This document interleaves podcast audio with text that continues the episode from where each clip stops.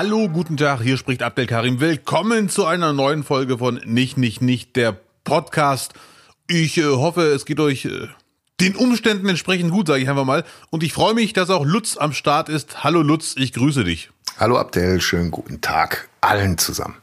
Ja, ihr merkt, ich bin, äh, wie sagt man so schön, nicht der Mann für die schlechte Atmosphäre, aber aktuell ist die Kacke am Dampfen, muss man leider so sagen.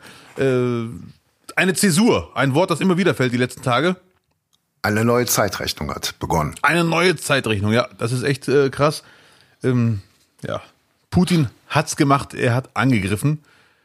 Für mich die tragischste, aber auch gleichzeitig dümmste Entscheidung, die er hätte treffen können. Das ist wirklich also ganz, also Eigentor.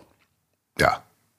Der äh, Weg ist jetzt eingeschlagen und äh, das ist, weiß ich nicht, ob es ein Eigentor ist, es ist aber auf jeden Fall eine Sackgasse.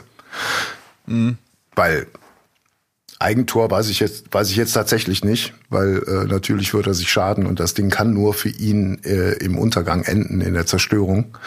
Äh, jetzt ist die Frage, wie viel nimmt er mit? Und genau in der Situation befindet man sich jetzt gerade in der Ukraine.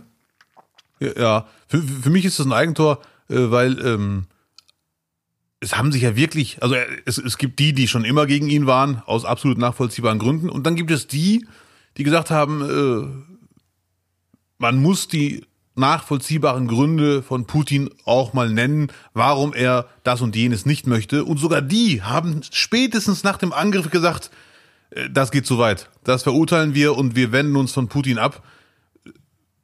Und ich, bin sogar der Meinung, ein Großteil seiner Befürchtungen, die er hatte, werden durch seinen Angriff noch wahrscheinlicher. Also deswegen Eigentor. Für mich ist das absolut sinnlos, aber da ich jetzt kein Expert, also ich bin nicht Putin, ich war noch nie beim KGB, ich bin kein Präsident eines Staates, ich kann mir gar nicht vorstellen, dass ich jetzt das so sehe. Ich stelle mir immer noch vor, er hat irgendeinen Ass im Ärmel, irgendeinen Plan, den ich, den, auf den ich nicht komme. Das ist ja eh im Moment so. Gefühlt ist alles möglich, weil ganz viele hochrangige Experten, männliche und weibliche, sind auch genauso überrascht wie ich, obwohl sie viel mehr Fakten äh, auf dem Tisch hatten, um die Lage zu beurteilen. Und auch die haben gesagt, nee, der wird nicht angreifen. So blöd ist er nicht. Also ich bin da wirklich also völlig überfragt. Hm. Ja, die Frage stellt sich jetzt, glaube ich, echt nicht mehr, äh, warum Putin das tut, sondern was ist sein Plan und wie ist damit überhaupt umzugehen. Ja. Das ist die Situation. Du hast, man kann sich wirklich verabschieden und das hat man ja jetzt am Sonntag. Ähm, im Bundestag. Man kann sich davon verabschieden, rational mit diesem Menschen noch groß zu verhandeln. Er hat den Plan, der Plan ist ausgesprochen, der Plan liegt seit, seit äh, Jahren auf dem Tisch. Und das äh, Ziel ist es, wieder 1997 herzustellen. Und äh, das ist das Ziel. Und äh, alles, was sich jetzt gerade abspielt, ist äh, zu befürchten nur der Anfang von dem. Ob das nun äh, wenige, wenige Jahre dauert oder sich über, über einen, einen äh, ganz langen Zeitraum hinstreckt, aber das Ziel ist äh, ausgegeben und solange Putin da ist, wird, wird er nicht davon abweichen. Ja, und ich merke gerade, Lutz äh, ist nicht der Mann für die, für die optimistischen Nachrichten. Nein, äh, es, es sind nicht die Zeiten für optimistische Nachrichten. Also es ist äh, sehr viel Augenwischerei gerade im Spiel und auch sehr viel äh, Bedürfnis nach Wohl, Wohlfühlen. Das, das äh, merkt man im Umfeld, das, das liest man ähm, im Internet, aber das sind nicht die Zeiten dafür. Es tut mir leid. Ähm, wir haben Merkel zu verdanken, dass wir diese Situation nicht schon viel früher hatten. Merkel hat ihn mit äh, Geschäften, wie man jetzt mal ein bisschen, bisschen vereinfacht sagt, bei Laune gehalten, hat es über, über die Wirtschaft immer wieder hingekriegt, auch vor allem durch viel Wegschauen in, in ganz vielen Punkten mit dem, was, was Putin veranstaltet hat. Ähm, aber sie hatte einen Despoten die ganze Zeit uns mehr oder minder vom Hals gehalten. Das muss man, das muss man mal ganz klar sagen. Und, äh, wer und genau dann? Und wer jetzt, äh, äh und ich glaube, man muss einfach mal sich in unserer, in unserer absolut äh, äh, Ausnahmesituation hier in Deutschland einfach mal vor Augen führen, äh, dass es um Fressen und Gefressen werden geht. in ganz, ganz vielen Teilen der Welt. Es geht ums blanke Überleben und da, da herrscht die Macht äh, des Stärkeren. Und aus dieser Denke kommt Putin. Und damit äh, gilt es, sich jetzt auseinanderzusetzen. Und äh, das ist, die Zeiten sind einfach vorbei. Und äh, natürlich ist es immer moralisch total schwierig zu sagen, wie kann man mit, mit solchen Leuten Geschäfte machen. Aber das ist nun mal so entweder machst du mit solchen Leuten Geschäften und versuchst sie einigermaßen äh, im Zaum zu halten, oder du führst mit ihnen Kriege. Also wir, haben wir jetzt schon den ersten Fall, den ich gar nicht, also das haben wir vor der Wahl alle schon oft gehört und jetzt ist es wohl zum ersten Mal der Fall, man kann sagen, wir werden sie vermissen. Merkel. Weil, das weiß ich nicht, ob wir sie vermissen. Aber es haben ganz das weiß ich nicht. Gesagt, nee, nee, ja, ja, ja, ja, gut, guck, guck mal. Äh, Merkel hat bisher jede Krise der letzten 20 Jahre in Europa moderiert. Das ist, das ist einfach Fakt. Das war Flüchtlingskrise äh, über alles andere hinweg auch und war auch immer erste Ansprechpartnerin, wenn es darum ging, mit Putin irgendwas zu besprechen oder zu verhandeln. Diesen Platz hat jetzt einfach Macron eingenommen als Dienstältester sozusagen. Und er kann, er scheint ja noch der Einzige zu sein, der mit Putin noch sprechen kann. Ähm, unsere, unsere Verhandlungsbedeutung ist jetzt in dem Fall äh, sehr, sehr, sehr gering. Wir sind einer von vielen. Ja, aber das meine ich ja mit, wir werden sich vermissen. Äh, die Frage, die man sich stellen kann, ist, hätte es diesen Angriff auch mit Merkel gegeben? Kann sein, dass ich jetzt Merkel überschätze und es hätte ihn auf jeden Fall genauso gegeben. Aber wer weiß, vielleicht hätte sie die richtigen Mittel gefunden, um äh, Putin irgendwie diplomatisch zu noch mehr zu beruhigen oder zu beruhigen. Merkel hat Merkel hätte jetzt auch nichts mehr in der in der Schublade gehabt. Ich ich weiß nicht, ob es da einen Zusammenhang gibt zwischen Merkel nicht ja, mehr. Äh, also ich weiß nicht, ob es da sogar eine Absprache gibt. Lass mir doch lass mir doch mal ein gutes Andenken und so. Nein, äh, ja. schwierige Frage. Ich glaube einfach, sie wäre genauso hilflos gewesen, weil sie hätte ja keine andere Sanktion gehabt. Ob man so lange jetzt äh, interessant wäre vielleicht, ob sie jetzt genauso lange rumgeeiert hätte wie die, wie die aktuelle Regierung ähm, mit Unterstützung oder ob sie früher agiert hätte. Ich glaube, sie hätte mindestens genauso lange rumgeeiert. Da, also wie du schon sagtest, das sind schwierige Fragen, weil die kann man jetzt auch nie beantworten. Keiner wird wissen, was wohl gewesen wäre. Aber ich hätte mir durchaus vorstellen können, dass Merkel mit ihrer besonnenen und sachlichen Art und die auch schon sehr erfahren ist. Es kann sogar sein, dass, wie gesagt, ich, ich, ich rate einfach, dass Putin vor ihr mehr Respekt hätte, weil sie so, so lange im Amt ist und wirklich sehr angesehen ist, als vor Scholz. Der ist gerade erst im Amt. Abdel, ganz ehrlich, du kannst nicht noch glauben, dass Putin vor jemand Respekt hat. Wie naiv wer ist weiß. das? Entschuldige. Ja, das ist weiß. totaler Quatsch. Der Typ führt gerade den ersten Angriffskrieg seit 45 und du willst drüber reden, ob der vor Merkel Respekt hat? Ich bitte dich. Wer weiß. Das ist Man die pure Naivität. Du das kannst es naiv nennen. Äh, es kann auch sein, dass du gerade Merkel unterschätzt. Wenn dem, wenn sein. dem so, wenn dem so wäre, lieber Abdel, wäre die Merkel jetzt schon wieder da dann wäre es ja das Einfachste, was wir tun können, wenn das die Lösung wäre. Also Nein. verabschieden wir uns bitte von Kanzler dem. Posten wird ja nicht nach Verabschieden wir uns doch bitte von dem Gedanken, dass Putin in irgendeiner Form noch rational zu greifen ist. Das ist ein Kriegstreiber, ein Kriegsverbrecher und Despot. Feierabend. Der hat, wenn ich da mal Markus Land zitieren darf, der den Botschafter, äh, den, den russischen Botschafter in Schweden zitiert hat. Ja. Wir scheißen auf eure äh, Sanktionen. Wortwörtlich. Ja. Ja, ja. So, und das ist die Message. Also, ich glaube, ich, ich glaube, man kann, man kann da jetzt ganz anders ansetzen. Und ähm, wie, wie, wie siehst du denn, wie, wie, welches Bild haben wir denn jetzt die letzte Woche irgendwie an die Welt ausgesendet als Deutschland? Ich fand es am Anfang zögerlich, ehrlich gesagt. Spätestens, als ich gelesen habe beim Thema Swift, das habe ich mehrmals gelesen, äh, dass nur noch Ungarn und Deutschland ihr Okay noch nicht gegeben haben. Dann dachte ich mir, gut, bei Ungarn kann man es verstehen, das ist ja Team Putin. Aber was ist denn los, Kerr? Äh, Mann, Mann, Mann, ne? Leute, bitte. Das, also es kann doch nicht sein, dass alle anderen Unrecht haben.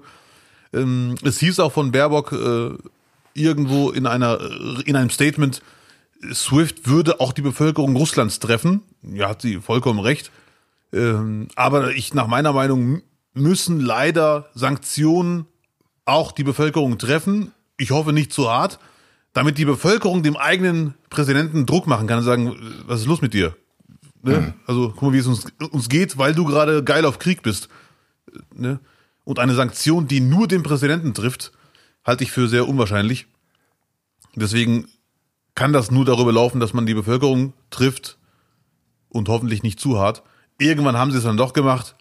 Es war nur eine Frage der Zeit. Ich uh, äh, willst du jetzt meine Meinung hören zu einzelnen führenden Köpfen in Deutschland? Ja, ja, lass doch mal hören. Ja, also Baerbock finde ich eigentlich durchgehend super.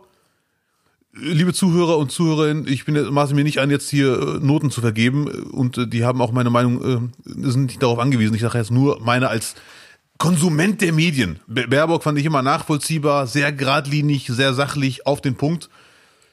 Scholz dachte ich mir zuerst, okay, man sieht den Vizekanzler Habeck öfter als ihn. Vielleicht muss das so sein, ich fand es ein bisschen komisch. Und äh, bei Scholz hat man gemerkt, wie er wirklich er hat sich so langsam mit der Rolle angefreundet, jetzt mal hart auf den Tisch zu hauen. Also irgendwie gefühlt wurden seine Reden jeden Tag ein bisschen mehr auf, mehr auf den Tisch hauen. Trotzdem seine Hamburger Art, dieses äh, sich zurücknehmende, aber immer mehr auf den Punkt hauen. Und Habeck war für meinen Geschmack, die Aussagen inhaltlich fand ich gut, aber die Ausstrahlung, den hat das Ganze schon sehr mitgenommen, wo ich mir dachte, vielleicht das ein oder andere Interview weniger. So, ne? Ja. Hm. Ja, also Scholz äh, hatte ich auch zu Anfang gedacht, oh, ein bisschen mehr Präsenz wird dir gut zu Gesicht stehen, aber äh, wenn man Fäden zieht, dann hat man vielleicht dann auch nicht die Zeit, gerade äh, irgendwie Statements ja, ja. in die Kamera rauszuhauen. Und äh, mir war dann auch dieses, wo ist Scholz, äh, dann doch ein bisschen zu inflationär und zu platt äh, auf, auf Twitter. Ähm, ich fand, ja, Annalena Baerbock alles, alles in Ordnung, alles gut. Dennoch äh, eben zitiert, äh, das interessiert Russland gar nicht, was Annalena Baerbock da jetzt in Verhandlungen von sich gegeben hat oder äh, welche Ansagen in welcher Form sie da gemacht hat. Das ist für uns, ich glaube, das sind alles, äh, äh, die meisten Reden sind an uns adressiert und äh, sorgen auch dafür, dass es uns, der Bevölkerung, besser geht in dem Teil. Weil äh, Gut ausgesehen hat da niemand. Äh, diese, die, dass es sich so lange hingezogen hat, äh, war ja dann auch äh, auch ein bisschen verstörend mit dem mit den ganzen SWIFT-Sanktionen. Und zum Schluss saß dann noch äh, Christian Lindner in der Talkshow und sagte, ja, es hat ähm, technische Probleme gegeben. Ja. Keine Ahnung, was das, was das Faxgerät vielleicht kaputt oder so. das kenne ich nur vom Fußball, wenn ein Transfer nicht klappt. Ja, das genau, genau. Das ist ja bekannt.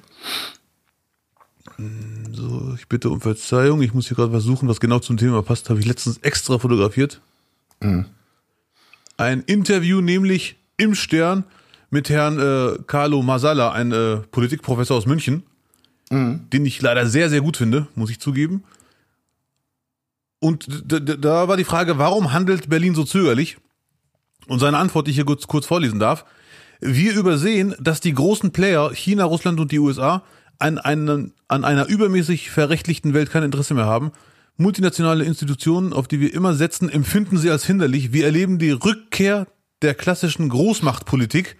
Mhm. Und dann die Frage, und darauf finden wir keine Antwort, also die deutsche Politik. Ja. Und dann seine Antwort, das ist die Kontinuität deutscher Außenpolitik, internationale Kooperation first. Da sitzen dann alle mittleren Mächte, die ohnehin nicht viel zu sagen haben, am Katzentisch und jammern, dass die Großen den unilateralen Weg gehen. Wenn wir Weltpolitik mitprägen wollen, müssen wir uns aus dieser mentalen Falle befreien. Und genau das mhm. merkt man die letzten Tage, versuchen die deutschen Politiker gefühlt also man merkt, das ist ein anderer Ton. Das ist so Zitat äh, Merz, der so ganz hart Putin äh, Nieder Niedertracht äh, zuschreibt. Das ist schon schon eine harte Aussage. Das war einfach äh, Niedertracht zu Putin. Das, durch, oh, er hat ihn Kriegsverbrecher genannt. Also da gibt es ja. eigentlich nichts mehr drunter, ne? Ja, ja, ja.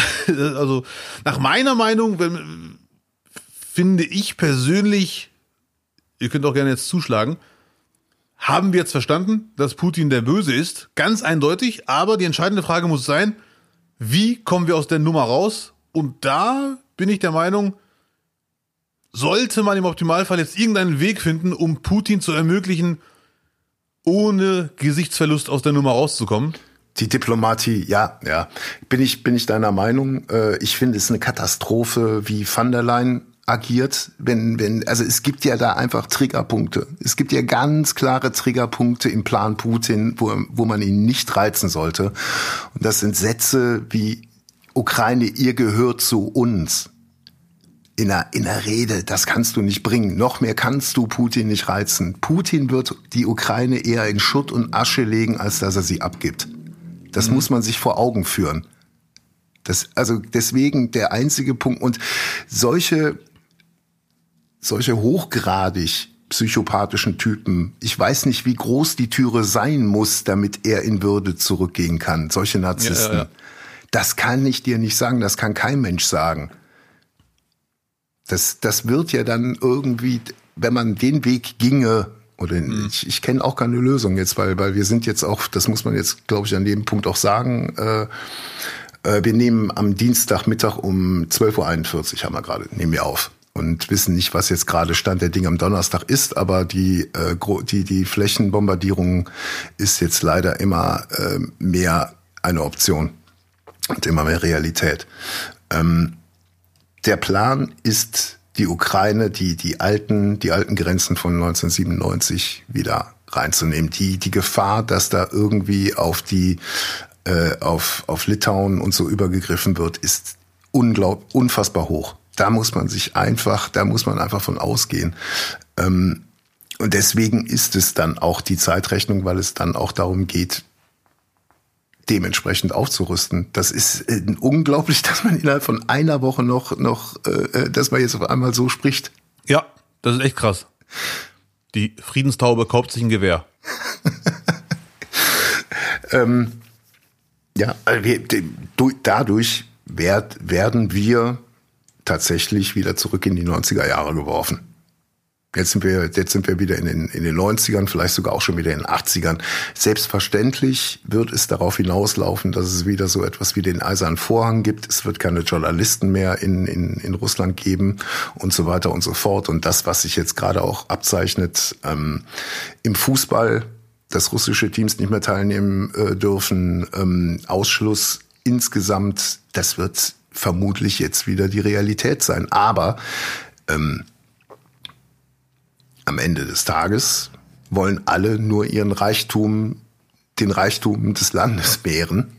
Ne? Und die einen machen es über Wirtschaft und die anderen machen es, indem sie andere, andere Länder erobern.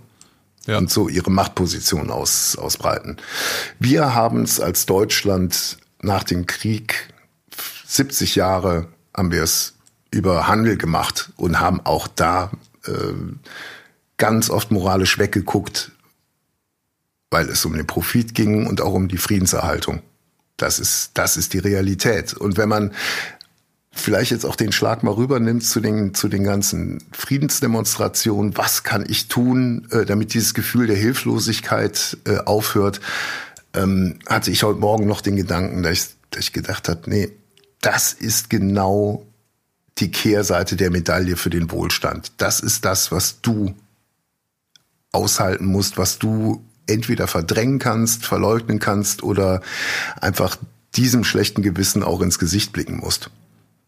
Weil auch diese, jetzt nehmen wir einfach, ich, ich weiß es nicht, aber ich habe den Eindruck, dass der Wohlstand in der Durchschnittsfamilie schon massiv größer ist als in den 80er Jahren, wo immer gesagt wurde, die, die, das, das größte Jahrzehnt des Wohlstands oder so. Ähm, das, was wir vor allem auch in der Medienbranche vielleicht mal so die, die größten Töne immer anschlagen, auch im Internet, was wir als normalen Wohlstand empfinden, ist zum Teil schon äh, vulgär viel mit großen Wohnungen in der Stadt und alles Mögliche und, und jeden Urlaub noch mitnehmen und so weiter und so fort. Das geht leider alles auf Kosten von Drittländern. So ein Lebensstil. Und ja, ja. da muss man, also gerade auch im Moment, ich ich weiß es ganz genau und mir sind aber einfach Leute lieber wie Sven Hieronymus, der einfach sagt, ich muss was tun und packt Kram, Spenden und fährt damit an die Grenze und übergibt es. Ist mir lieber als, als diese ganzen Heckenprediger äh, auf, auf, äh, auf allen Kanälen. Da sind wir einer Meinung. Mich hat auch äh, gestern ein Freund angeschrieben, Abdel, hast du irgendwelche Klamotten, die du spenden kannst? Ich so, ja, worum geht's? Ich habe schon geahnt, worum es geht, aber ich habe auch gefragt. So, ja, ich fahre mit einem Freund die nächsten Tage zur polnisch-ukrainischen Grenze. Äh, komm bitte nicht mit. Ich so, ja, ich schaue mich zu Hause um. Äh, was ich auf jeden Fall habe, sind drei, vier Paar Schuhe, die ich noch nie getragen habe. Die kann ich dir gerne geben. Er sagte, ja, Schuhgröße 49,5, vielleicht komme ich mit denen wieder zurück. Ich so, ja, egal, Ja. ich kann sie dir trotzdem geben.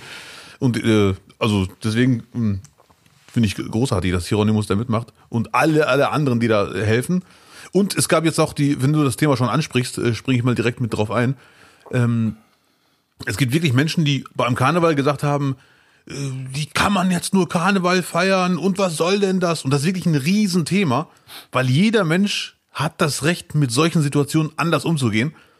Es gibt Menschen, die sagen, einfach, also es gibt so viele Facetten, man kann das Verhalten der Menschen nicht bewerten. Also wenn jetzt Person A sagt, Krieg ist da, Krieg ist scheiße, ich drehe durch, ich feiere Karneval, um mich abzulenken, bevor ich ausraste. Dann gibt's Person B, die sagt, ja, ich gehe heute Karneval feiern, weil ich war jetzt zwei Jahre wegen Corona zu Hause am Arsch. Aber danach werde ich fünf Tage lang äh, spenden, helfen, mobilisieren und das und jenes.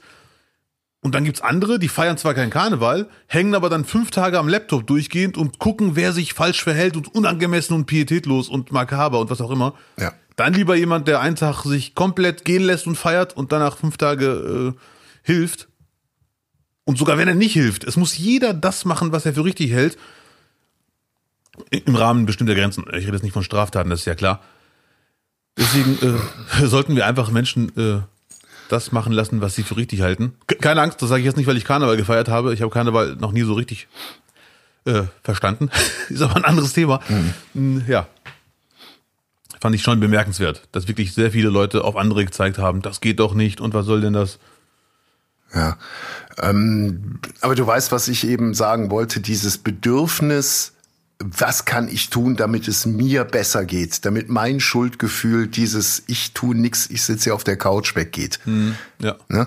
Das, da, darum geht es dann halt auch. Ne? Dieses, äh, ich Ja. will irgendwie, dass es mir besser geht. Aber, aber das ist gerade nicht der Punkt. Das ist gerade nicht der Punkt. Das ist der Preis, den wir zu zahlen haben. Ja, ich weiß, was du meinst. Aber ja. schon lange. Und das, und das Weggucken hat ja auch dann erst so richtig eingesetzt, wo die Welt dann immer mehr äh, äh, kommunikativer wurde und man immer mehr transparenter wurde und so. Und jetzt offenbart sich das quasi so die letzten Jahre auch in einem absoluten moralischen Gipfel. Ja, aber das sind, äh, wie wir uns fühlen, ist gerade scheißegal. Das ist wirklich scheißegal. Da, Ja, das das ist ist der so. Preis, den wir in unserer, in unserem Wohlstand dann dafür zahlen müssen. Ja, muss man halt damit leben, dass man eine Woche scheiße drauf ist, weil es einem zu gut geht. Das ist der Punkt, ja. Ja. Hast du denn am Sonntag äh, Teile der Sondersitzung gesehen? Ja, Teile auf jeden? Fall, ja. ja. War strange, oder? Es war definitiv interessant zu sehen, wie voll dieses Haus sein kann. Das fand ich sehr krass. Hat mich auch beeindruckt, aber gut. äh, Das allein hat schon gezeigt, es ist gerade eine sehr besondere Zeit im Negativen. Es wurde sehr viel geklatscht. Also äh, Olaf Scholz, nach, nach jeder Atempause wurde geklatscht.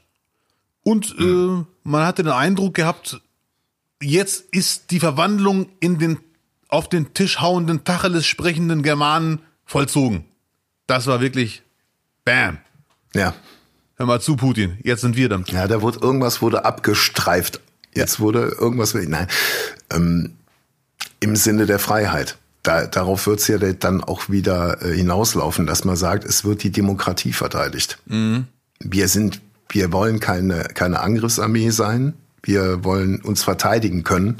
Das muss man dem Herrn Restle vielleicht auch nochmal sagen, der fragt, äh, aber wenn wir jetzt zwei, äh, zwei, äh, 100 Milliarden Etat investiert hätten, würden wir dann eingreifen? Darum geht es überhaupt nicht. Was, was sind das für Fragen? Die Frage stellt sich gerade keiner, weil jeder weiß, würde irgendjemand in der Ukraine mit eingreifen, dann wäre Dritter Weltkrieg, Feierabend. Man hat nur jetzt gemerkt, leider, es gibt unberechenbare Menschen und dann muss man bereit sein. Und da muss man halt damit leben, dass man vielleicht äh, eine Armee hat, die im Optimalfall Geldverschwendung ist, weil sie keine Einsätze hat. Aber für den Tag X sollte man schon sagen, äh, bitte fünf Jahre Pause für die Ausbildung, dann könnt ihr wiederkommen und uns angreifen. Es ist, es ist halt wie, wie mit einer Versicherung. Ne? Ja, genau das, ja. Also bestenfalls brauchst du sie nie. Ähm, ja, ist, das wird auch einen ganz massiven Einschnitt geben, äh, was, was die Wehrpflicht oder eine, eine sogenannte Staatspflicht betrifft. Was ich persönlich begrüße, weil ich noch der Generation angehöre, die Zivildienst gemacht hat. Ähm, und fände es komplett richtig, wenn es sowas wie einen Staatsdienst gäbe, wo man äh, wie früher entweder Militärdienst macht, Grundausbildung, weiß ich nicht, ob es zwölf Monate waren oder 15, ich glaube zwölf, zwölf oder 15. Ähm, Zivildienst wäre verweigert und das auch berechtigt verweigert, der dann, äh, ich glaube, ich habe noch 18 Monate gemacht Zivildienst und da könnte man ja auch Abstufung finden. Ob es jetzt, also äh, Sinn dahinter, selbst die ganzen Leute, die Generation, muss man ja auch ganz klar sagen, die werden alle verweigern, weil sie es halt auch gar nicht irgendwie nachvollziehen können oder vielleicht jetzt erst lernen, wieder nachvollziehen können, dass eine Demokratie auch verteidigt werden muss vom Bürger. Dass es, dass das der Gedanke ist und wir führen kein, äh, kein Wehrdienst ein, sondern der war nur ausgesetzt worden von Gutenberg. 2011, weil es irgendwann unfair war, weil nur noch jeder Zehnte zum Bund musste, ja. weil irgendwie jeder Burnout hatte und Bauchschmerzen. Äh, und ich glaube, dass wir allein mit den ganzen Leuten, die verweigern würden, diese ganzen Probleme, die wir jetzt in der Pflege haben, massiv auffangen könnten. Im Sinne der Patienten und der Pflegekräfte, wenn es darum geht, Patienten füttern, für die einkaufen gehen, mit denen mal einfach rausgehen, Gespräche führen. All das, was Zivildienstleistende damals gemacht haben, wo heute, äh, wenn man es liest, Pflegekräfte äh, komplett äh, auch dran zerbrechen, dass sie sagen, wir können den Leuten gar keinen seelischen Beistand mehr geben. Ja. Also äh, damit wäre schon massiv viel gelöst und das müssen natürlich in der heutigen Zeit Männer und Frauen machen, sowohl Militärdienst oder Alternativdienst. Da führt gar kein Weg dran vorbei. Das muss, weil wenn wir gleichberechtigt sind, dann muss man das den Schritt natürlich auch mitgehen. Das ist, das ist absoluter Punkt.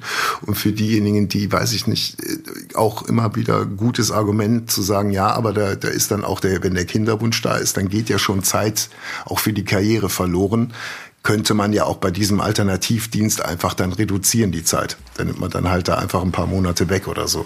Aber äh, da, da muss es hingehen. Und das Gleiche gilt für mich würde für mich auch gelten für Migranten. Eine bessere Migration und wir haben eine schlechte Migrationspolitik, da kann man nicht anders sagen. Besser würdest du es ja gar nicht hinkriegen, die jungen Leute dann äh, zu integrieren, wenn die, weiß ich nicht, irgendwo genauso was wie einen Zivildienst machen würden auch ihren Fähigkeiten entsprechend. Aber nur so bekommst du die auch in der Gesellschaft unter und auch einfach Werte vermittelt in Situationen. Ist nicht der einzige Weg, aber Junge, würde es erleichtern. Also nicht man bekommt. Es wäre ein ja. sehr schlauer Weg und wäre auch einfach äh, quasi ein, ein Verständnis für den Anteil, für die Anteilleistung in der Gesellschaft, der glaube ich komplett überall verloren gegangen ist. Es ist ja nur noch was, was, was kriege ich denn von euch jetzt hier? Aber man muss auch sagen, das würde auch nur für Leute mit deutscher Staatsangehörigkeit gehen wahrscheinlich sondern man macht es verpflichtend für alle. Die, also die, diejenigen, die es machen möchten, die es die, die es machen, also die, die hier wirklich dann sind, um, um äh, äh, Deutsche zu werden, um die deutsche Staatsbürgerschaft zu bekommen, die sollten das machen müssen. Auf jeden Fall. Und da wird sich ja auch zeigen, wie, wie gerne man sich integrieren möchte oder nicht. Ja, wenn es eine Regel für alle ist, ist es eine Regel für alle. Da gibt es ja nichts zu diskutieren. Ja. Aber es geht halt nur, wenn man genau. einen deutschen Pass hat. Weil Wehrdienst, äh, Wehrpflicht wäre ja nicht für Ausländer. Na, Wehr, Wehrpflicht, nee, nee, nee, das geht. Das ja. geht nicht. Nee, nee, nee, nee, nee. ja. ja. Aber definitiv. Was, was, du, was sagst du dazu? Ich finde definitiv äh, diese äh, Zivildienstgeschichte, weiß ich damals, haben ganz viele Freunde von mir gemacht. Natürlich gab es ein paar, die haben sich durchgemogelt, im Jugendzentrum das gemacht und der Sozialarbeiter dachte, einmal die Woche kommen reicht. Aber ich weiß ganz genau, dass viele das echt genutzt haben und dass das viele Leute sehr weit gebracht hat, äh, was äh, ähm, es ist ein Lebensführerschein. Also ja, es muss ja, also ich Verantwortung ne, übernehmen, Probleme sehen, sehen, dass es ja. wie es noch laufen kann und vor allem sehen, dass man selber mit seinem in Anführungszeichen kleinen Beitrag sehr viel machen kann, weil wenn du jetzt im Altersheim deinen Zivildienst machst, machst du im Endeffekt in Anführungszeichen Laufarbeiten. Du darfst nicht die harten Sachen machen, weil dir die Ausbildung fehlt, aber trotzdem machst du Kleinigkeiten, wo du aber ganz klar merkst, das sind doch sehr wichtige Kleinigkeiten, die auf jeden Fall fehlen würden. Es geht ums echte Leben, ja. das echte Leben kapieren. Darum geht ja, es. Ja, und das ist, es ist so elementar wichtig. Und also heute hat die Bundeswehr ab in dieser Woche hat die Bundeswehr einen ganz anderen einen ganz anderen Stellenwert plötzlich. Als ich Zivildienst gemacht habe, Mitte der 90er, war es wirklich eine Entscheidung zu sagen, was bringt mehr? Mein Bruder war beim Bund, also es war jetzt nicht so, als ob da jetzt äh, groß die, die, die, die eine Abneigung da wäre. Nur ich habe es halt von meinem Bruder oder aus anderen, von anderen vom Freundeskreis mitbekommen. Ja, pff, wenn du was Sinnvolles machen willst, auch perspektivisch, was, was bringt denn irgendwas mal, dann mach doch lieber was Soziales. Mach mhm. äh, Verbeiger. Ja. Und das war auch in dem Moment, glaube ich, in dem Jahr, in dem, in der Zeit, wo ich es gemacht habe, auch sinnvoll am Kinderheim äh, zu arbeiten, als äh, für den Spieß Börsenberichte in der Stube aufzuschreiben. Ja, ja. Würde ich heute aber anders sehen, aber nur auf meine Person nicht für irgendwelche Kinder oder so, weil den Gedanken, den will man jetzt gar nicht erst fortführen. Ja, weißt du, das ja. ist jetzt nochmal ein ganz anderes Ding auch, wo sich alles hin entwickelt. Und der äh, Riesenvorteil, was mir gerade erst einfällt, aber naheliegend ist, ähm, bei einem äh, sozialen Jahr oder halt Zivildienst, äh, ist ja das gleiche in Grün, ähm, hat man auch, ob man will oder nicht, hat man dann die Gelegenheit, in andere Welten reinzuschnuppern und andere Menschen kennenzulernen, die man sonst gar nicht kennenlernen würde. Sehr wahrscheinlich nicht. Und da kann man Floskel, aber es ist leider wirklich so, seinen Horizont erweitern. Und Komplett. Das ist echt super. Das merkt man bei, im Freundeskreis hat man das echt gemerkt. Leute, die ein Jahr im Ausland waren, muss man sich leisten können, ich weiß. Oder Leute, die ein Jahr Zivildienst irgendwo gemacht haben. Man hat echt gemerkt, die waren irgendwie nicht jetzt im Positiven weiter und die waren die Dümmeren, sondern die haben halt mehr gesehen in diesem einen Jahr. Die, die das ernst genommen haben mhm.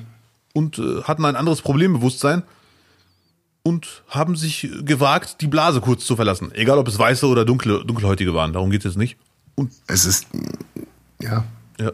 Man, man bekommt, man, man bekommt bei, bei, bei solchen Sachen dann zumindest mal ein Gefühl für die Gesellschaft, ein bisschen auch was für Werte, vor allem, wie du sagst, den, den eigenen Horizont verlassen ähm, und das echte Leben, weil mit Anfang 20 bist du, kannst du dir eine Krankheit nicht vorstellen. Mhm. Und wenn du dann mal einfach mal siehst, wie jemand aussieht, der ein Leben lang geraucht hat, wenn er dann nur mit einem Bein sitzt oder Leute, die einfach alt sind oder wo, wo halt das Vergessen einsetzt, da bekommst du dann zumindest mit Anfang 20 mal so ein, so ein Hauch äh, äh, Erfahrung oder eine, eine Vorstellung von dem, was auch Vergänglichkeit dann überhaupt bedeutet. Ja. Und dass die nicht von heute auf morgen einmal umkippen bedeutet, sondern auch mit sehr viel Tragik verbunden ist. Ja.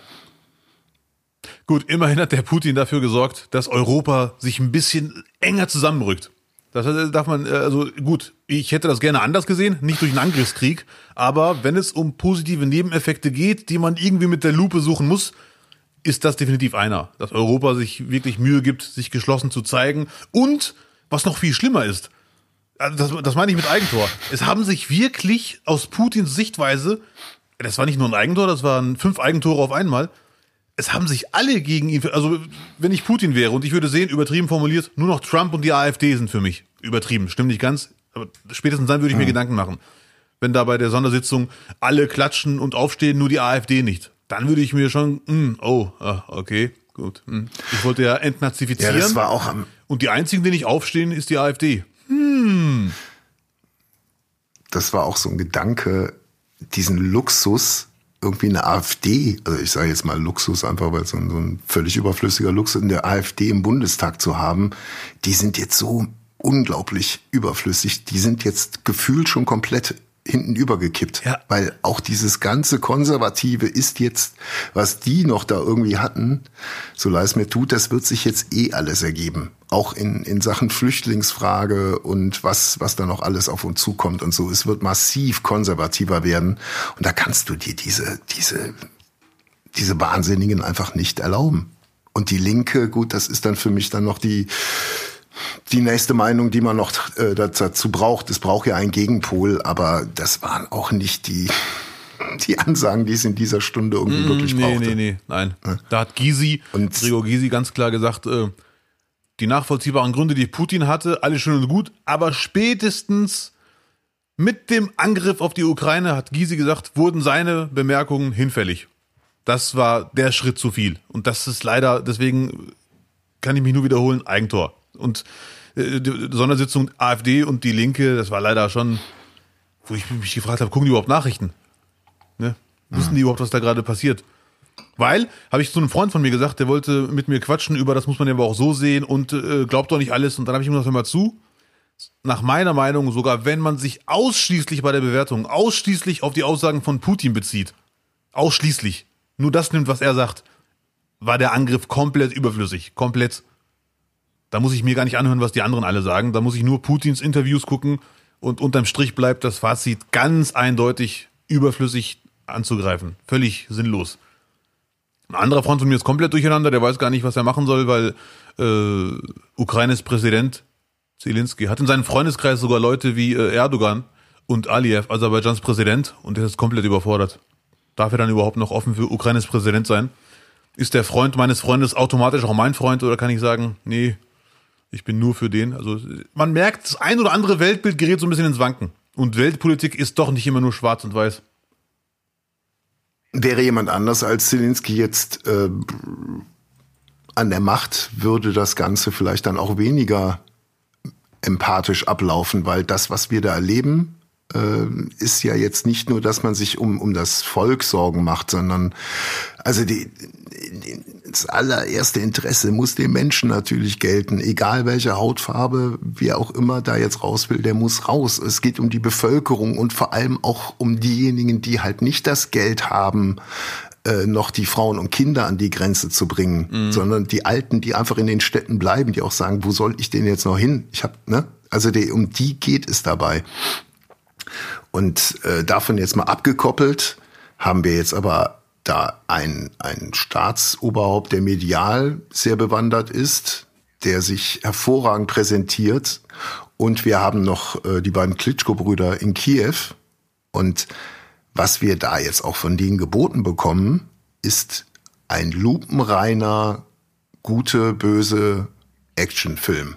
Das, was wir da gerade erleben und so wie wir es auch, jetzt nicht wir beide, aber so wie es äh, in den Medien, in den, in den, äh, in den sozialen Medien konsumiert wird, haben wir jetzt Heroes. Wir haben Heroes, Idealisten, starke Typen äh, äh und wir haben den Bösewicht. Und genau dieses Bild befeuern die natürlich auch. Und das ist ja auch das, was bei uns abgeht. Du hast ja schon mit den Klitschkos zwei Leute, die man ja eh schon als Sportler total bewundert hat. Und jetzt, boah, was die für ihr Land. Und die gehen da nicht weg. Die könnten mit ihren Millionen sonst wo sein. Dann hast du einen Zelensky, der, der so den, den, den schlauen, sympathischen Gegenentwurf zu äh, Putin darstellt. Das ist das, worauf die natürlich bauen. Das ist gerade noch deren, äh, ähm, äh, ja, deren Faustpfand, glaube ich, auch in der, in der, in der Welt, dass diese ho äh, ihren Patriotismus hochhalten, wo man auch genau da mal äh, drüber sprechen müsste. Ähm, naja, sie sind natürlich das, das angegriffene Volk. Ja. Egal, wie sie auch vorher agiert haben. Ne? Ja, ja, genau das. Also ich bin auch, äh, da sehe ich genau wie du, was das, der Umgang mit Social Media ist Lichtjahre, Lichtjahre anders als äh, Putins. Putin ist irgendwie oldschool, wahrscheinlich belächelt er das Ganze und nimmt das nicht ernst, was für eine Macht das hat und was für eine Außenwirkung. Aber was äh, Zielinski oder. Aber gibst du mir nicht recht, gibst, gibst du mir nicht recht, dass die da absolut genau alle Trigger bei uns drücken, den Zuschauern, das, was wir von außen sehen, ähm, damit wir, damit die die ab, absolute Unterstützung bekommen. Also wie du schon sagtest, äh, die haben ja, die, die werden ja angegriffen. Deswegen haben die eh schon mal den Bonus, wir haben keinen angegriffen, wir werden angegriffen. Das ist schon mal, mit, mit anderen Worten, ja. sogar wenn ich Ukraines Präsident unsympathisch finden würde, würde ich sagen, das geht nicht. Ne? So. Dazu kommt noch, äh, das sehe ich wie du, dass die das einfach drauf haben mit Social Media. Wer weiß, ob das intuitiv passiert oder er war, äh, der Präsident der Comedian Schauspieler hat schon vorher Kontakt zu Social Media gehabt oder ob er zig Berater hat, die das sogar noch besser drauf haben als er und sagen, nee, jetzt, jetzt wird wieder Zeit für einen Tweet und schreib mal My Friend Erdogan. Äh, ohne Berater wird's ja nicht gehen. Also, dass er das wirklich alleine im Keller macht, wage ich zu bezweifeln. Ähm, und die Klitschkos natürlich. Weltstars, jeder kennt sie. Ich war noch nie der größte Klitschko-Fan, aber natürlich weiß ich ganz genau, Weltklasse-Boxer und Weltstars, ganz eindeutig. Also, wen hat den Putin? Das ist, also wenn man sieht, wen der da vor der Kamera hat und wen ist eine ganz andere Nummer. Gérard Depardieu. Genau, wo ist Gérard Depardieu? Der, der könnte auch mal was sagen jetzt. Aber bitte. Ja, bitte. Wo ist er? Hm. Ja, gut. Und ich habe letztens einen, äh, Äh, Im Freundeskreis habe ich es einem Freund erzählt und auch getweetet. Es ist wirklich eine Binsenweisheit, aber ab und zu muss man in der heutigen Zeit auch Binsenweisheiten äh, betonen. Also nur weil man sagt, Putins Angriff geht gar nicht, muss verurteilt werden und Sanktionen bin ich dafür, heißt das nicht, dass man automatisch alle Entwicklungen in der Ukraine gut findet und alle Haltungen und alle Gesinnungen. Das ist ja logisch, das muss man eigentlich gar nicht betonen. Trotzdem geht der Angriff auf keinen Fall. Ich habe vor kurzem einen Beitrag gesehen, hat mir jemand geschickt, vielleicht warst du das sogar oder ein anderer Freund. Äh, zehn Minuten Beitrag, Panorama mit Frau Reschke als Moderatorin. Zehn Minuten, die kann man sich nehmen. Ist immer noch online, ARD Mediathek. Wirklich in zehn Minuten merkt man, Westukraine, Ostukraine, da ist schon sehr lange, und mit sehr lange meine ich nicht nur die letzten acht Jahre, sondern sehr, sehr, sehr lange, sind das zwei Gruppen, zwei Lager, sehr, also das ist alles nicht so einfach rechtfertigt alles nicht den Angriff von Putin, aber kann ich nur empfehlen. Können wir sogar verlinken. Panorama, die Folge, weil ich weiß nicht, wie die Folge heißt. Hitlers Helfer, Bindestrich, äh, so und so und so. Und ist noch online in der ARD-Mediathek. Kann man sich anschauen. Äh, ich habe eine Nachricht gehört, äh, gelesen, Zelensky hat jetzt Verbrecher aus dem Gefängnis befreit. Ja. Rausgeholt, damit die auch kämpfen. Ernsthaft? Ernsthaft. Meldung in der Welt heute. Hm. Krieg ist, Krieg ist brutal dreckig. Ähm, und dass man Verbrecher aus dem Knast geholt hat, das gab es auch im Dritten Reich. Das waren sogenannte Wilderergruppen, wo behauptet wurde, das sind gute Schützen, das sind Wilderer. Und dabei waren das halt auch mhm. einfach irgendwelche Schwerverbrecher. Ja, das ist nach meiner Meinung jetzt wirklich Will ich jetzt, ja. sehr, sehr gefährliches Spiel, leider. Also ja. Äh, ja, wo, wo ich jetzt, also ich, ich will nur sagen, es ist das ist halt Krieg. Da, ja. ist, da geht's nur ums Gewinnen. Da gibt's auch keine Moral mehr, weil von keiner Seite wird dann jetzt gerade besonders moralisch noch agiert. Und äh, wer weiß, was da auf beiden Seiten auch gerade passiert. Ja, ja, ja. Ich habe jetzt äh, noch mal nebenbei auf dem Second Screen die, äh, die Reportage, die heißt Hitlers Helfer, Doppelpunkt, wie Nationalisten die Ukraine weiter spalten vom 8. Mai 2014, ARD-Mediathek. Zehn Minuten, sehr sehenswert, ist aber trotzdem 0,0 Prozent eine Rechtfertigung für den Angriff Putins. Kann ich mich nur wiederholen, ist aber auch logisch. Nur das zeigt, dass die Sache doch sehr unübersichtlich ist in der Ukraine. Und äh, Gibt es, gibt es sie, die drogenabhängigen Neonazis oder nicht? die von denen Putin. Wenn man in diesen Tagen eine Punkband gründen wollte, die drogenabhängigen Neonazis wäre schon ganz oben auf der Liste. so. Und ich fand auch Putins äh, wirklich ganz vorgeschobener Grund Entnazifizierung der Ukraine, das ist leider, ne, die haben gerade einen jüdischen Präsidenten, beruhig dich. Ne? Mhm. Das weiß ich nicht. Ja, die, also wie viel, wie viel da auch mit Falschmeldungen hantiert wird, das, das ist ja für uns, glaube ich, dann noch offensichtlicher als für das russische Volk. Ähm, ich habe aber auch bei bei vielem, was ich aus der Ukraine sehe, hast du die hast du dieses dieses Bild gesehen von ähm, von dem Panzer, der auf eine Gruppe von von Männern zugesteuert ist und dann umgedreht ist, ein russischer Panzer? Ja. Ja. Das kann man natürlich auch gut inszenieren. Also ich kann, ich nehme die Bilder einfach nicht an. Ich gucke mir das an und denke, es kann beides sein, ja. weißt du? Da kann, ne, das kann, sowas kannst du halt echt gut inszenieren. Oder mhm. dann gibt's äh, ein Video von, von irgendwelchen Leuten, die aus einem PKW raus einen Molotow-Cocktail äh, auf den Panzer werfen. Aber wenn man genau hinschaut, wird der Panzer von einem, von einem Traktor gezogen. Also der ist auch schon liegen geblieben. Äh, da ist viel Motivationspropaganda jetzt im Umlauf. Ja, jeder ja. greift zu den Mitteln, die er ähm, hat. Und ich finde es schwierig, also es ist genau richtig zu sagen, nee, sowas am besten gar nicht erst äh, sich anschauen.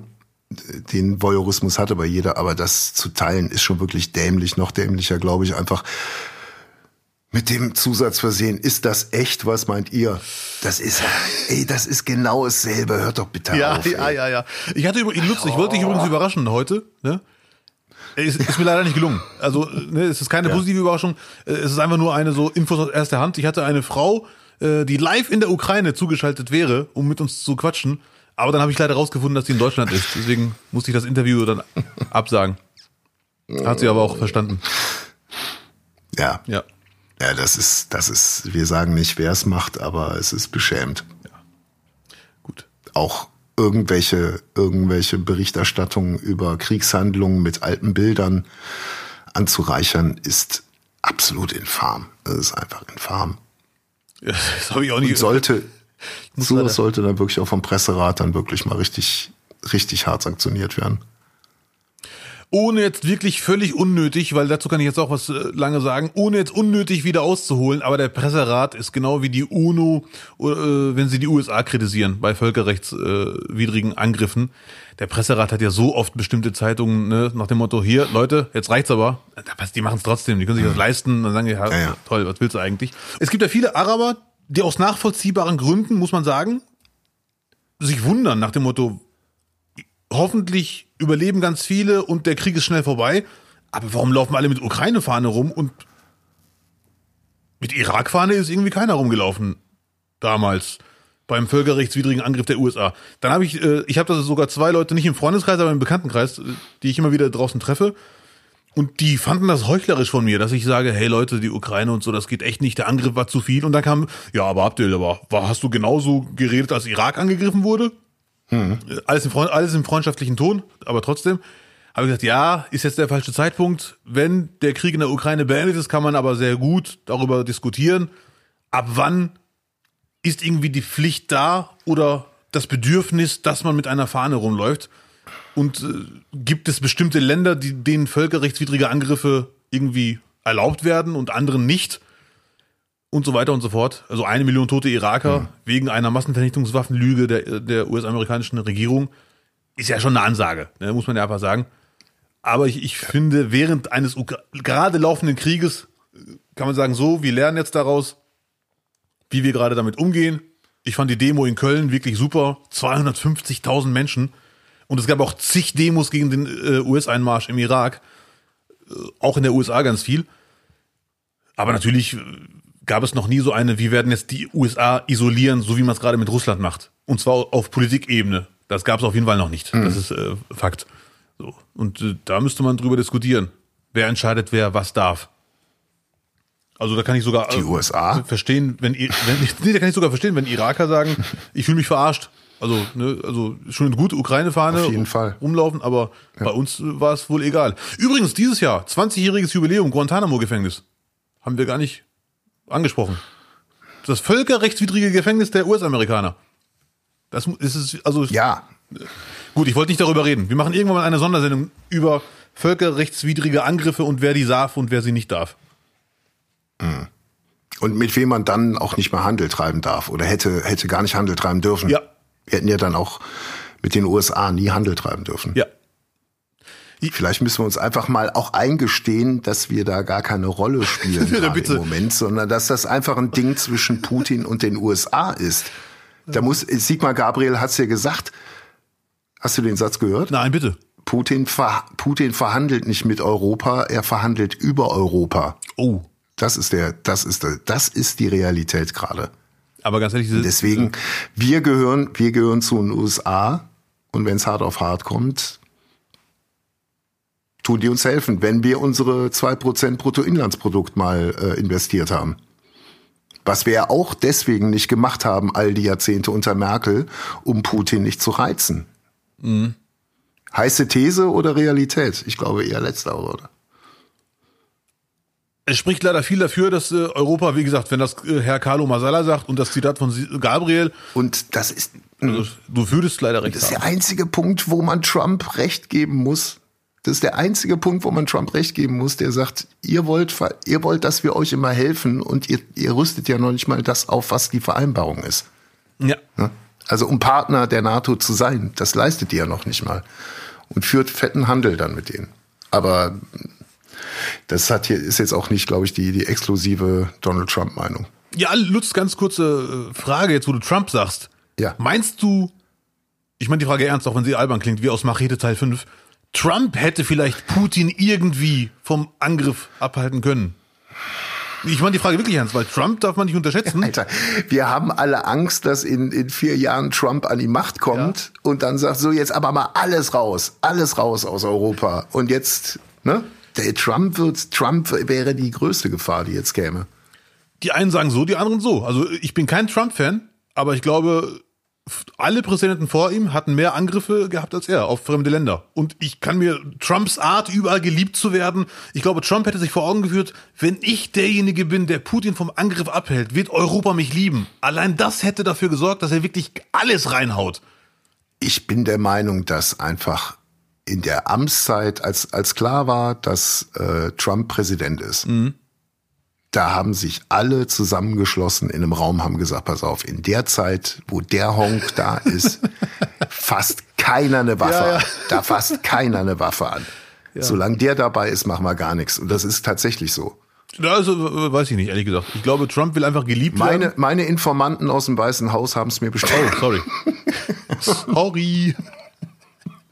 Der Biograf von Donald Trump ich weiß gar nicht, was eine Biografie war, das Buch über Donald Trump, der saß mal bei Lanz und der hat gesagt, wenn Sie, habe ich hier im Podcast schon erwähnt, in Folge X, mhm. wenn Sie einen Termin bei Trump haben und Sie wissen vor, äh, an dem Tag haben zehn Leute einen Termin bei Herrn Trump, dann sorgen Sie dafür, dass Sie der Letzte sind bei Trump, weil dann haben Sie die, der Eindruck ist der Letzte, der bei ihm bleibt, also wird er Ihre Meinung übernehmen, um bei Ihnen gut anzukommen. Also Trump will einfach geliebt werden. Ja unabhängig von seinen ganzen Unzulänglichkeiten, die er hat. Ich bin froh, dass er nicht mehr Präsident ist. Aber viel schlechter den Angriff abwenden als die aktuellen Politiker auf der Weltbühne. Hätte er es auch nicht gemacht. Und vielleicht hätte er sogar viel besser gemacht. Zumindest was den Angriff abwenden angeht. Ja, ich gebe zu, viele werden sagen, die USA verdienen Geld mit Waffenhandel, mit Waffenexporte ist Cash ohne ja, Ende. Irak. Krieg ist Krieg ist Cash ohne Ende. Aber wie wie geil ist denn für die für die Waffenindustrie jetzt ein kalter Krieg? Aufrüstung, endlich, da kommt die Kohle. So. Ja.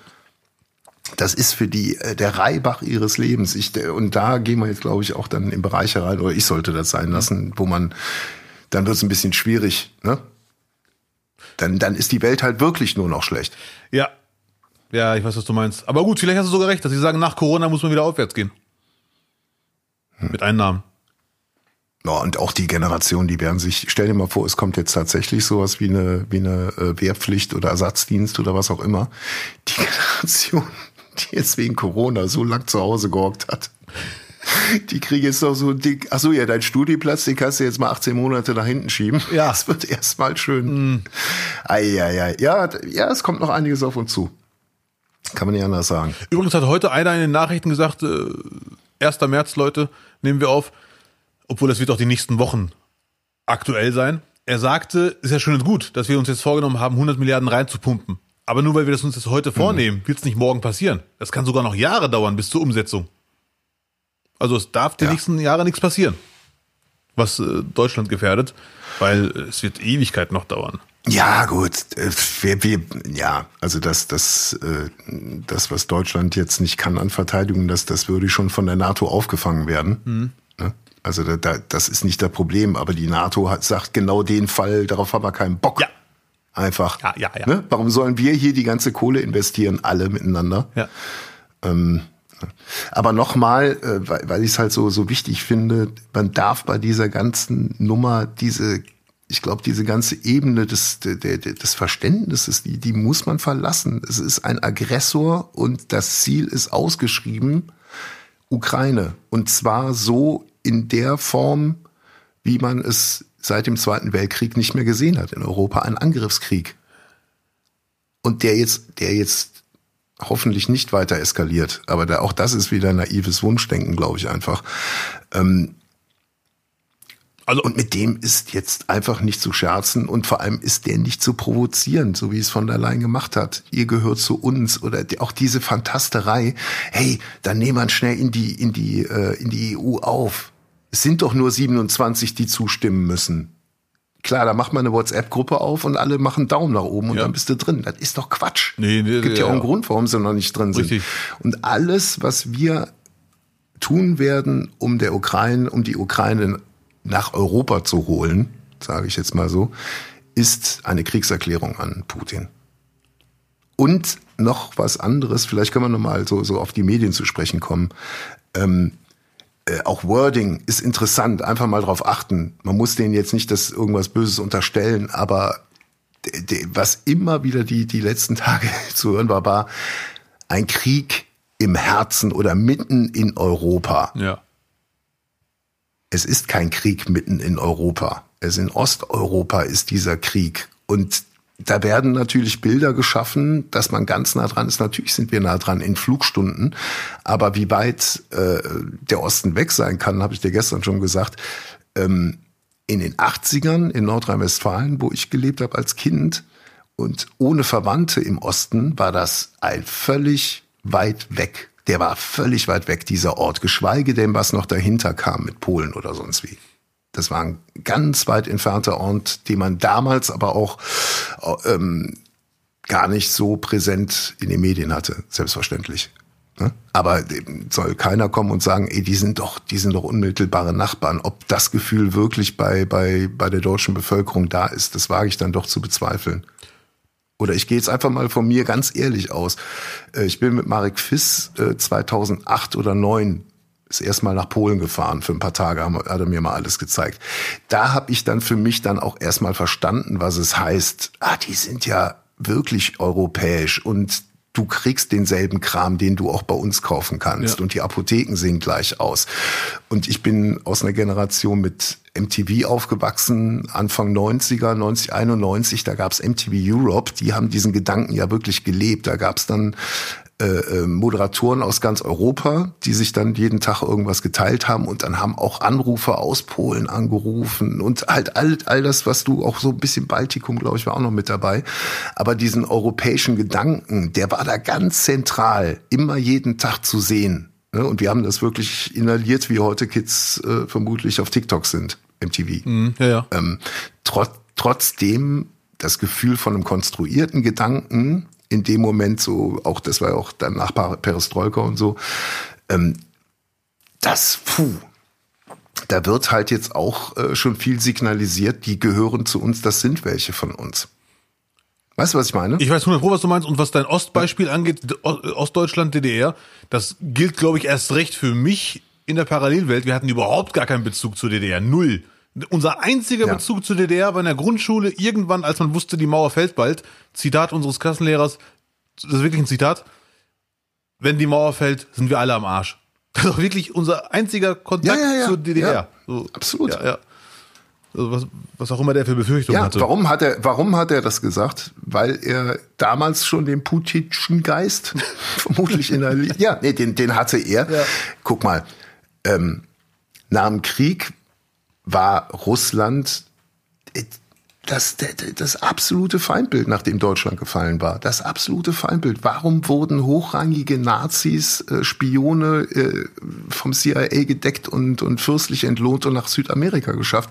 Weil sie Informationen über den Russen hatten.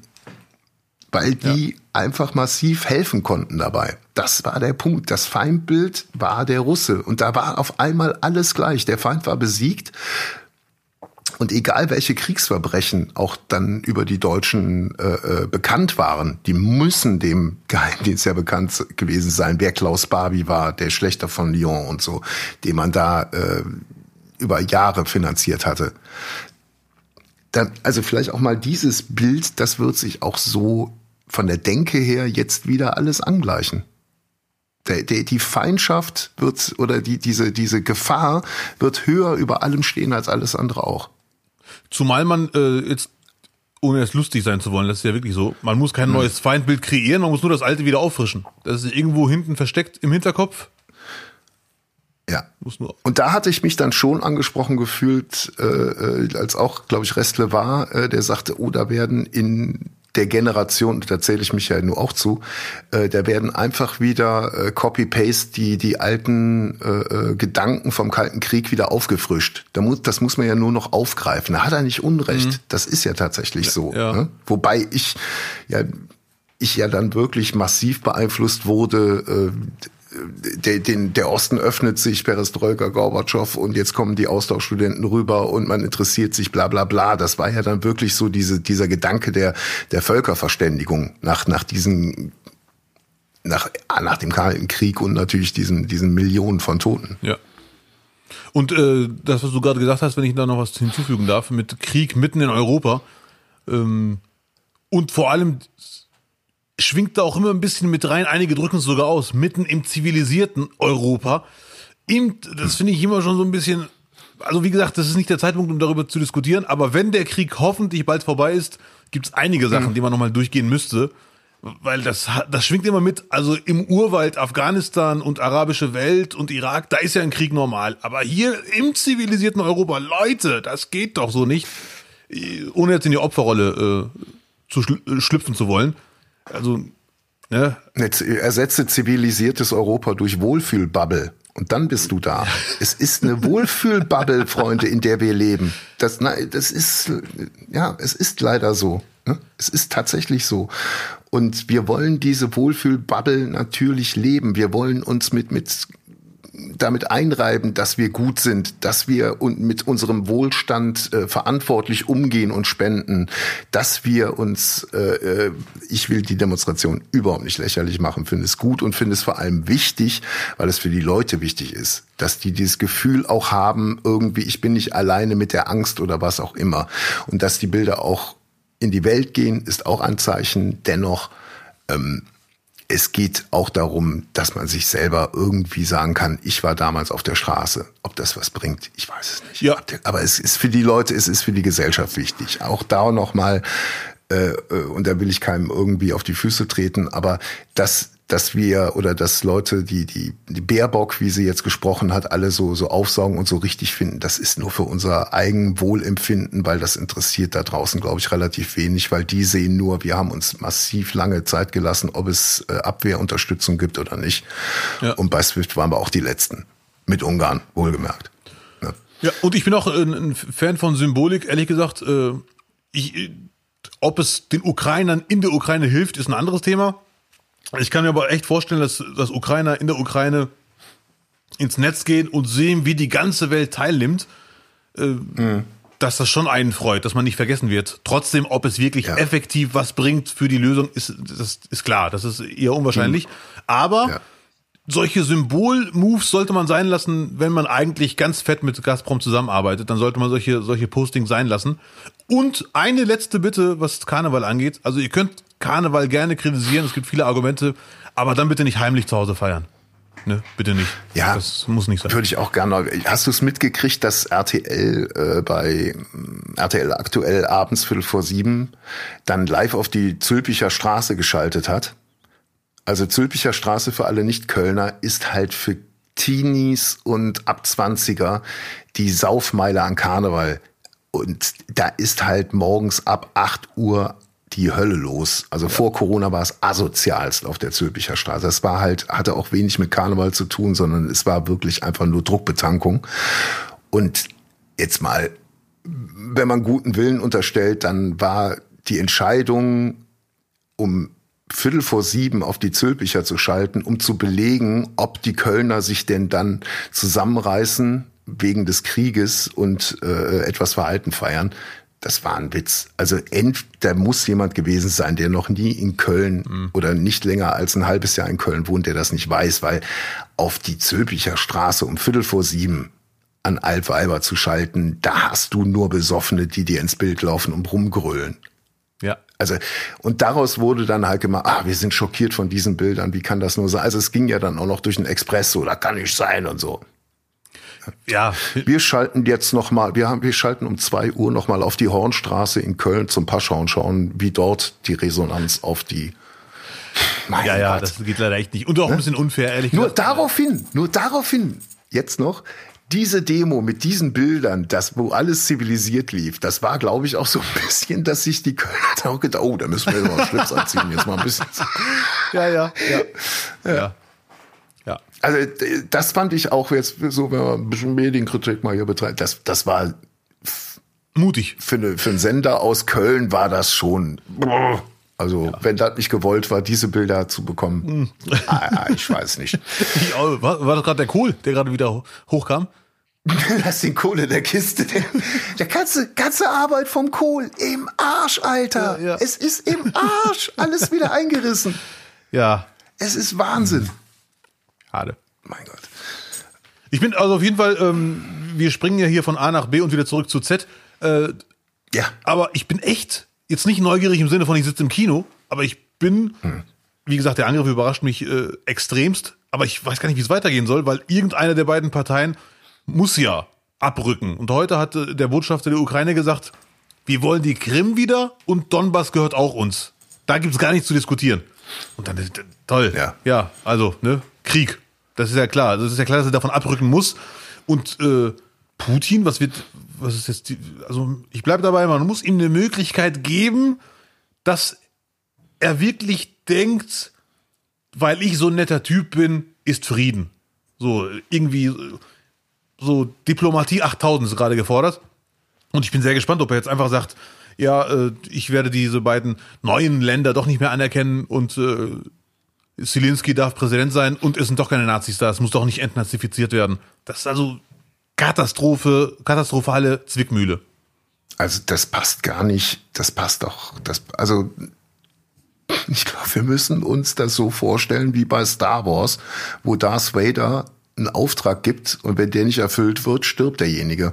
Und damit, weil der das weiß, belügt er seinen König. Okay. Ich glaube auch, dass Putin dieses, auch das Ganze, der, er wird sich das ja vielleicht dann tat. Ich, ey, es wird jetzt immer gesagt so, oh, da hat Putin nicht mit gerechnet und das war nicht mhm. irgendwie absehbar und dieser Widerstand und so. Das glaube ich nicht. Ich glaube nicht, dass du als als so eine Weltmacht dahin gehst und dann nicht Punkt äh, irgendwie Plan A, B, C, D irgendwie hast und daraus folgt dann dieser Plan und dann reagieren wir so. Ich kann mir das ehrlich gesagt nicht vorstellen, dass das so simpel ist. Wir, wir rollen jetzt einfach von allen Seiten rein und was dann passiert, gucken wir mal. Das müsste ja eigentlich schnell gehen. Nee, aber was, ich glaube, Putin ist jetzt auf jeden Fall in, in einem Vakuum, wo ihm nicht die Wahrheit gesagt wird. Da ist er schon. Das kann sein, dass man Angst hat, ihm zu sagen, hör mal zu, die fünf Panzer waren doch zu wenig. Hm. Ja gut, jetzt sind 64 Kilometer Konvoi ist jetzt gerade auf dem Weg dann. 64 Kilometer Konvoi ja. am Stück Richtung Kiew. Ja. Nur Militär. Ich weiß gar nicht äh, so recht, was ich da glauben kann, ähm, weil angeblich wurden auch einige Panzer entdeckt mit russischen Soldaten mit zu wenig Essen dabei und äh, die auf der Straße liegen bleiben, weil keine Power mehr das passt alles gar nichts. Also, das ist ja keine Hobbyarmee. Das ist ja eine Staatsarmee. Nee. So, das ist irgendwie, weiß ich nicht, was das, also, ob er das unterschätzt hat, ob ja. die Berichte stimmen, ob er den Widerstand nicht so für möglich gehalten hätte. So viele Fragen. Und dann kommt immer das, was ich mir denke, er ist ja ein Profi, Ex-KGB und Präsident und wenn er noch gesund ist, mhm. dann muss er das alles selber wissen und seine ganzen Berater und, und so weiter und so fort. Also. Aber weißt du, was mir jetzt gerade mal in den Kopf kommt? Vor einer Woche oder vor anderthalb oder zwei Wochen war die Haltung in Deutschland, ja, das wird jetzt passieren in der Ukraine. Das war wirklich, das wird jetzt passieren, weil wenn wir da jetzt eingreifen, dann haben wir Weltkrieg. Das war, das war die Haltung, weißt du? Und jetzt geht man so ins Detail. Wir hatten letzte Woche auch gesagt, ähm, vielleicht wäre es auch besser, wenn man denen gar keine Waffen gibt, weil damit würde das Ganze viel schneller abgewickelt werden und es hätte, äh, ähm, es würde keine Opfer geben.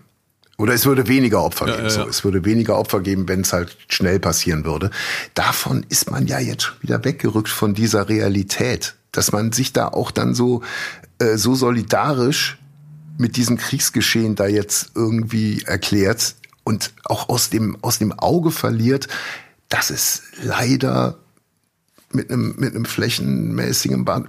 Guck dir doch an, was Putin in Syrien gemacht hat. Und da schreckt er auch in Kiew nicht davor zurück gegen die direkten Nachbarn. So, das ist der Punkt. Ne? Ja. Also wir, wir, wir lassen uns natürlich dann auch so vom, vom, vom Urteil her gern auch in diese Romantik, in diese, diese tragische, äh, äh das meinte ich eben mit Actionfilm. Äh, da lässt man sich natürlich dann auch emotional einbinden. Vom, ne? Klitschkos, Zelensky und so das, das kann ja jetzt nicht aufhören. Stell dir vor, die kommen um oder so. Das sind, mhm. da, man ist da schon so emotional dran, an, anstatt dass man sich rational eingesteht, ey, das Ding kann nur verloren werden. Und je blutiger das wird und Molotow-Cocktails in Brennereien hergestellt werden, die an die Bevölkerung verteilt werden, ähm, das ist, das sind, das sind Straßen, das sind Straßenkriege, Häuserkampf, das ist das Übelste, was man sich vorstellen kann. Äh, Gab es vor allem im Ersten Weltkrieg auch äh, zum Vergleich in Frankreich, Belgien, die, die, wo, die, wo von der Bevölkerung aus dann auch der Krieg geführt wurde. Das waren die übelsten Massaker von den Deutschen. Mhm. Damals schon im Ersten Weltkrieg. Also es bahnt sich das absolut Schrecklichste an, was, was man sich da irgendwie in einem Krieg vorstellen kann. Ich finde es auch, äh, ich, ich habe auch den Eindruck gehabt, dass man, also ich war mir zuerst sicher, warum soll man Waffen schicken? Wenn, dann muss man auch Soldaten schicken, weil die sind sehr, sehr übermächtig, die russische Armee.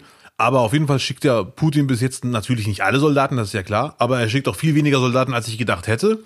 Plus durch die ganzen äh, Mobilisierungen in der Ukraine, wie viele Leute da mitmachen, Zivilbevölkerung und so weiter, hat man außerhalb der Ukraine, in der Ukraine sowieso, aber auch außerhalb der Ukraine den Eindruck, oh, da geht vielleicht was. Es könnte doch Sinn haben, denen was zu schicken. Vielleicht glaubt sogar der ein oder andere, dass man militärisch gewinnen kann gegen Russland. Das halte ich für völlig ausgeschlossen, wenn es nur um Ukraine geht gegen Russland. Aber es gibt den einen oder anderen, der wirklich äh, insgeheim denkt, oh, da geht was. Und obwohl ich ganz klar dafür bin, dass man sich verteidigen kann, finde ich es doch hier und da schon ein bisschen komisch, wie auf einmal Friedenstauben Waffen feiern. Das finde ich schon, wo ich denke, ah, ja. Ich kann das auch gar nicht so genau auf den Punkt bringen, weil natürlich, man, wenn man sich verteidigen will, braucht man Waffen auf Augenhöhe. Das ist einfach so. Aber wie sehr auf einmal ganz friedliche Menschen im Netz Waffen feiern, das finde ich irgendwie, und damit meine ich kein, keine Ukrainer. Ja, aber, aber auch das ist die Realität, die in dieser Wohlfühlbubble, in unserer Medienwohlfühlbubble auch nicht, nicht ausgesprochen wird. Freiheit wurde erkämpft. Und zwar auch von Leuten aus Kanada, Amerika, die, die einen Scheiß mit Europa zu tun hatten. Das muss man sich halt auch immer vor Augen führen, die halt aus einem, aus, von einem anderen Kontinent kommen, um, um irgendwo Freiheit zu, zu, äh, zu verteidigen. Ne? Und das sind die Gedanken, die spielen da jetzt auch mit dem Patriotismus da äh, in, in der Ukraine eine große Rolle. Und ich garantiere dir, das sind genau die Werte, die von allen an die wir jetzt gerade denken, überhaupt nicht gepflegt werden. Und auch die Frage, äh, wer würde denn dann auch sagen, äh, ah, nee, ich will das Land verteidigen. Oder ich bleib als Mann hier und schick meine Frau und Kinder. An der Grenze lasse ich die mit dem Auto raus und sag, haut ab, ich werde jetzt hier äh, ja, ja. für das gerade stehen, wofür wir alle einstehen. Wie, wer wird das denn machen? Okay, das kommt auf die Situation an. Das kann man, also ich glaube, das kann man echt. Nee, ich will jetzt nicht sagen, ob wir beide da, also das ist ja lächerlich, ja, um Gottes Willen. Nee, das nee, habe ich schon so verstanden. Nicht missverstehen. Nur, nur jeder muss das mal diese, die, die, weißt du, ja, wenn ja. all das, was diese, diese ganzen äh, Notfallballons, mit denen wir hier so rumschweben und so, wenn das alles mal von einem Tag auf den nächsten wegbricht. Ja. Ne, und dann diese immer wieder diese diese Realität. Okay, wer würde denn dann verteidigen? Wo wo sehe ich mich denn da? Ne? Ja. Und hätte ich überhaupt die Mentalität zu sagen, ich schicke meine Frau mit dem Kind an der Grenze und dann, dann gehe ich wieder zurück. Ne? Ja, ja. Und im, im Moment ist das so ein bisschen für mich so, also wie gesagt, ich wiederhole mich, natürlich ist Selbstverteidigung das A und O und es ist auch rechtlich erlaubt und es ist ja klar, Binsenweisheit. Trotzdem ist es für mich im Moment ein bisschen zu sehr so in der die Stimmungslage, als wären die Unbeteiligten im Stadion und würden Ukraine gegen Russland anfeuern. Aber das ist ja kein Spiel, es geht leider um Leben und Tod. Deswegen finde ich dieses, ja geil, Waffen schicken und so, jawohl, und ja, und Molotov Cocktail hat ein neues Image und super. Das finde ich alles ein bisschen dieses Waffenverherrlichung, obwohl es um Verteidigung geht. Deswegen ist es so nicht genau auf den Punkt zu bringen, was ich meine. Finde ich auch ein bisschen schade. Äh, ich hoffe, ich schaffe das nächste Woche oder so. Aber ich habe immer so ein mulmiges Gefühl, wenn ich sehe, wie Leute auch mal Waffen feiern. Ja, das sind Leute, ja, ja, aber das ist, glaube ich, die, auch diese Scheißdynamik von, von Social Media, dass sich Leute da auch in Sachen reinsteigern und einfach Klicks generieren wollen. Weißt du? Mhm. Das ist, boah, da, da wird sich natürlich dann reingesteigert und auf einmal denkst du, Oppla, doch ein bisschen militanter der linke Bruder, als er zugeben wollte, all die, all die Jahre. ja, ja, das ist, ja. Boah, ja, Wahnsinn. Ähm, vielleicht nicht unerwähnt äh, sollten auch die immer wieder auftauchenden Nachrichten von, ähm, von der ukrainisch-polnischen Grenze bleiben. Da werden immer mehr, immer mehr dunkelhäutige Studenten quasi zurückgewiesen. Also besser gesagt Studenten, die nicht aus dem, aus dem Schengen-Gebiet kommen. Ähm, Und da wird den, den polnischen Grenzbeamten wird Rassismus unter anderem im Netz vorgeworfen. Ja, das ist leider eine sehr bittere Nachricht. Also ich, ich habe jetzt nur so, so im eigenen Bekanntenkreis gehört, dass, dass Peruaner am Samstag von, den, von der Botschaft quasi abgeholt wurden.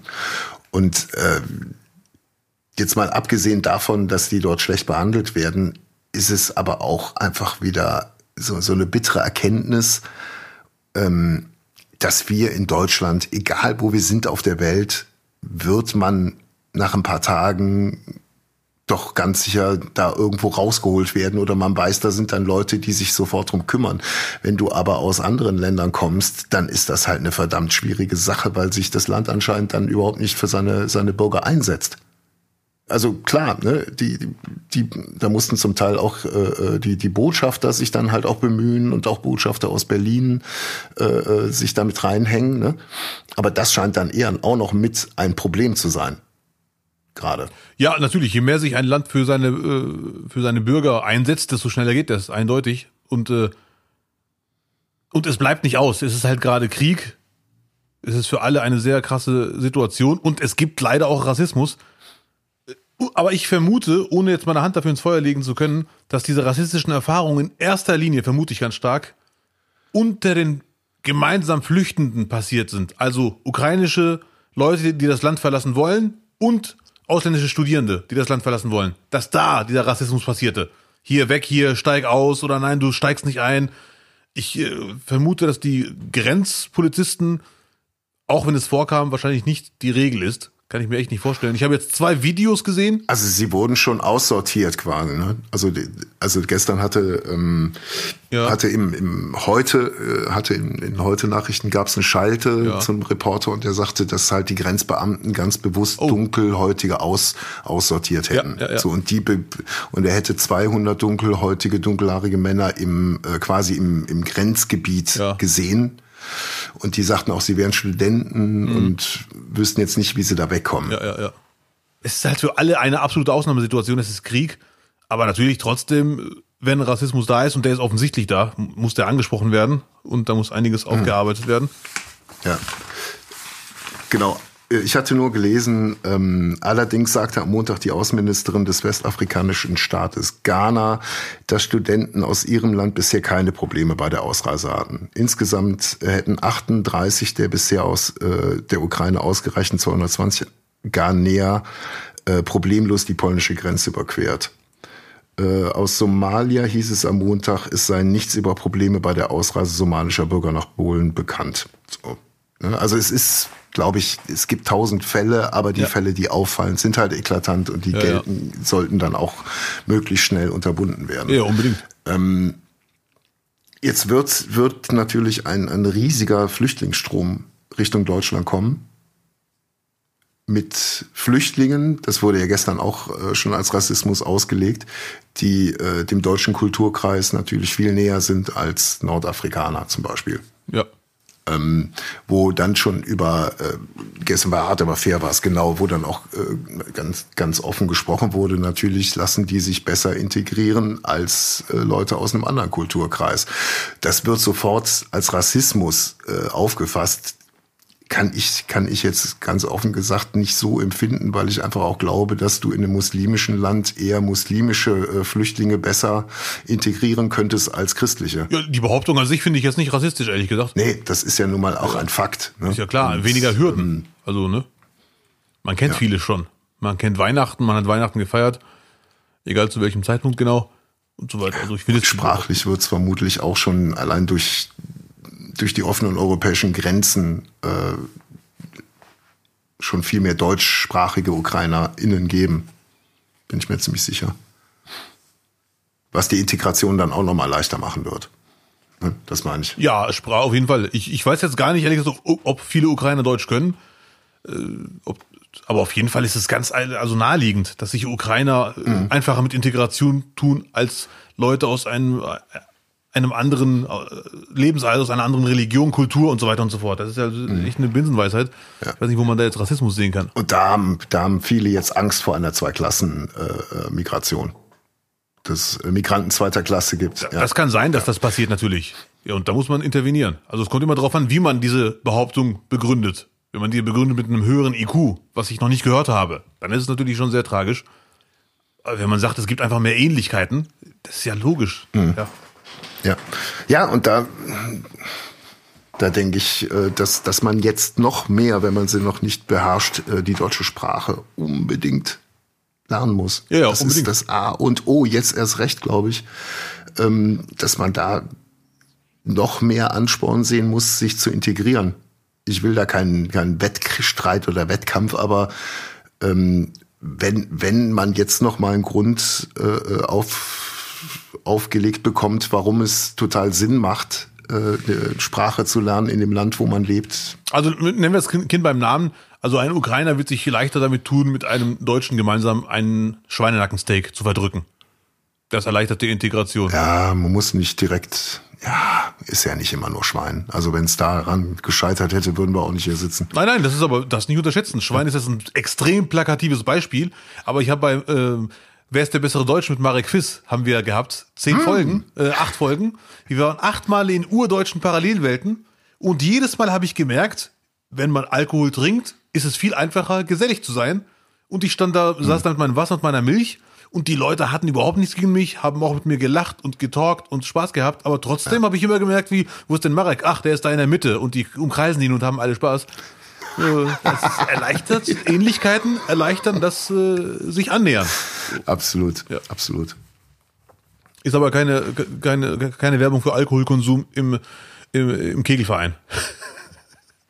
Einer meiner Lieblingsvideos. Immer noch im Netz. Marek Fiss und Abdel Karim beim Kegelverein. Gut. Nicey. Weil jetzt, wo du sagtest, äh, du hast ja eben gesagt, äh, es gibt die Befürchtung, dass es jetzt zwei Klassengesellschaft unter Flüchtlingen gibt. Es wird so oder so, es wird 100 pro passieren, leider Gottes, weil damals, als die Mauer fiel, hatten ja sehr viele türkischstämmige in Berlin die Panik, ups, jetzt werden wir durchgereicht, weil jetzt kommen die Ostdeutschen. Und genau das ist, die Angst ist wieder da. Das ist also wirklich, wird eine große Herausforderung. Ist im Moment eine Luxussorge. Jetzt ja. geht es mal darum, dass Frieden herrscht, bald hoffentlich wieder in der Ukraine. Aber das wird definitiv eine große Hautaufgabe und Herausforderung in Deutschland. Ja, viele Fragen bleiben offen. Ich hoffe, wir haben nächste Woche Anlass für etwas entspanntere Gespräche und bin wieder mal zu optimistisch, ich weiß. Ja, hoffentlich nicht. Gut, das war nicht, nicht, nicht für diese Woche. Äh, es war die Nummer 57 in der Technik wie immer Till Wollweber. Wir sind wieder da äh, in der Nacht vom Mittwoch auf Donnerstag an allen bekannten Podcast-Ausgabestellen. Gehabt euch wohl. Passt auf euch auf.